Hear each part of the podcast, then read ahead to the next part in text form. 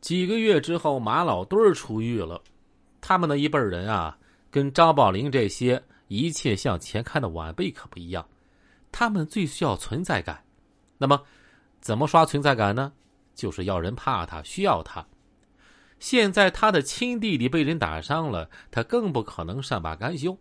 于是找来孙大红，带着人把张宝林的几个手下砍伤了。这其中啊。就包括张宝林的左膀右臂老蔫儿。半个月之后，张宝林回到石家庄报仇，他不敢直接对马老墩儿动手，就把目标定在实力略逊一筹的孙大红身上。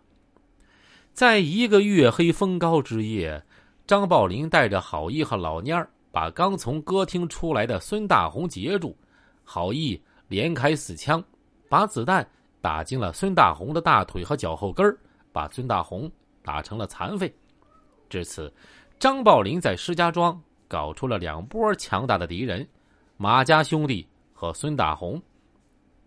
他也不敢多待了，就离开石家庄去了广州避风头。广州是我国最早对外开放的城市之一，离香港很近，商业发达，外来人口多。当时很多在北方犯事的人啊，都往南方逃。广州是首选的落脚地。张宝林逃到广州之后，做起了服装生意。在这期间，他认识了王天鹏和陆金良，啊，也是两个亡命徒。三个人后来一起杀人被捕。当时，张宝林所在的服装市场上有个小偷正在行窃，被张宝林一眼看穿，就上前攀谈起来。一听之下，那小偷啊，还是石家庄口音。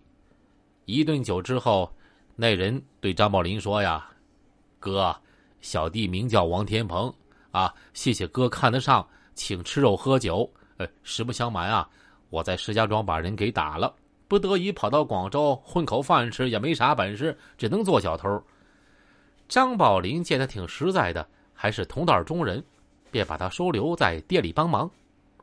这个小偷啊，叫王天鹏，那年啊。只有二十岁出头，他觉得他遇到贵人了，就把比自己大几岁的朋友陆金良也叫了过来，一块儿帮着张宝林做起了生意。陆金良是齐齐哈尔人，他犯的事儿可比这个王天鹏大，曾经在东北打死过人，跑到广州也是为了躲风头。话说这些出逃的人，一般到了外地啊，都会尽量低调，不惹是生非。一来是为了避开警方的视线，二来呢，因为强龙压不过地头蛇，在别人的地盘上张狂也没人买你的账。当年丁棍外逃到南方的时候，有几个当地的小混混调戏他女朋友，丁棍只能赔笑脸向人求情，还挨了几巴掌，所以他一缺钱只能回石家庄。离开石家庄啊，他的名号也就不好使了。就这样。张宝林带着新任的两个小弟，在广州把服装生意做得风生水起，但是没想到接到了弟弟被人枪击的电话。然而，他并不知道枪击事件的背后主谋是孙大红。原来，孙大红受枪伤之后，在床上躺了将近两年，花了十几万的医药费。事发的时候，他的一个小弟认出了枪手之一，就是张宝林手下的郝毅。于是，在这两年里头，无时无刻不想着要找到张宝林报仇。但是孙大红找不到张宝林，于是想到了拿张宝林的弟弟张宝义出气。于是啊，就发生了我们在开篇的时候说到的那一桩枪击案。张宝林看见躺在病床上只剩下半拉命的弟弟，自然是心如刀绞，怒不可遏。